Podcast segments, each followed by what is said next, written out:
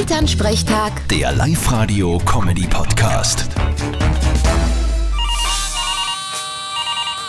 Hallo Mama, Grüß dich, Martin. Du, du sammelst ja alle mit deinen Münzen, gell? das ist richtig. Brauchst leicht welche? Zwickt's? Nein, der Depp. Aber du musst genau schauen auf die 2-Euro-Münzen. Weil wenn da hinten die Grace Kelly drauf ist, dann ist ein so eine Münzen 2000 Euro wert. Aha, und warum? Weil es die Münzen nur ganz selten gibt.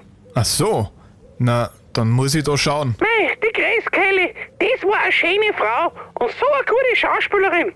Und dann heiratet sie den Fürst da und darf keine Filme mehr dran. Ja, das ist oft so. Man heiratet und dann darf man nichts mehr tun.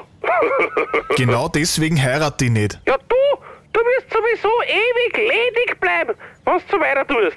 Ich sag allweil lieber ledig als wie erledigt. Vierte Mama. Haha, bitte Martin.